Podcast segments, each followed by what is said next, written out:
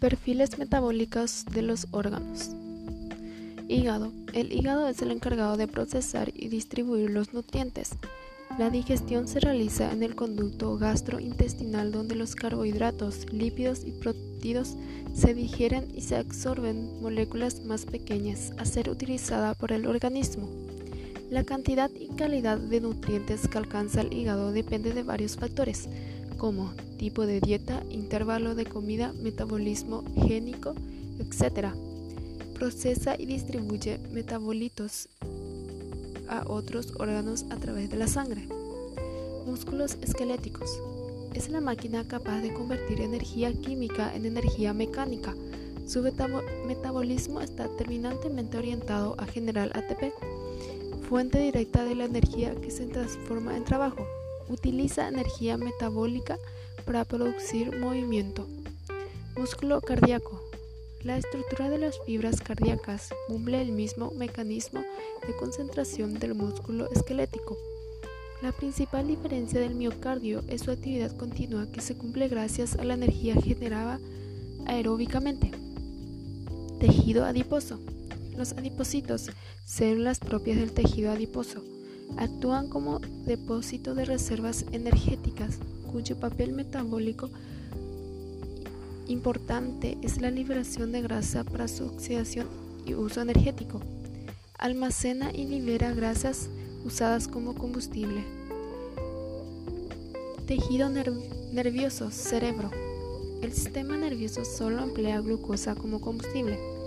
Como el cerebro no posee reservas de glucógeno y por lo tanto depende en todo momento del suministro de glucosa por vía sanguínea, la función especializada en su actividad metabólica es bombear iones para producir señales eléctricas.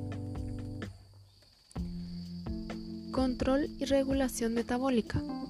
Los procesos de regulación y control metabólico participan en la generación de energía y de biosíntesis ya que los procesos de anabolismo y catabolismo se realizan por medio de enzimas.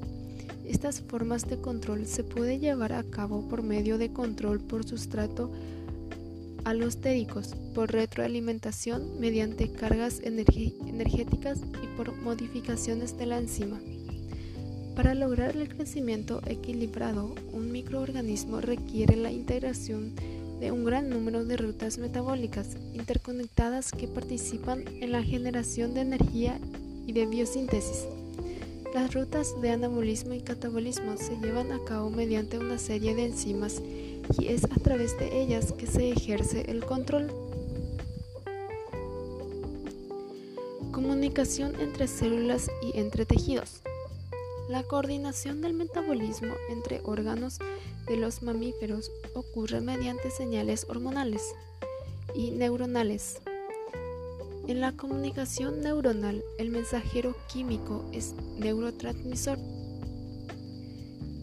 Ejemplo, la acetilcolina.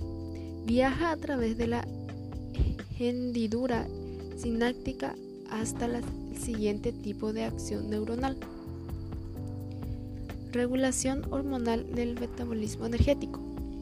El sistema neuronal y endocrino, es la regulación del metabolismo. Se comporta como único sistema neuroendocrino. Las hormonas controlan el metabolismo, el crecimiento de las células y tejidos, la presión sanguínea funcional renal, movilidad del tubo gastrointestinal, ritmos cardíacos, secreción de enzimas digestivas, lactación y sistema digestivo. Sistema del fosfatidilo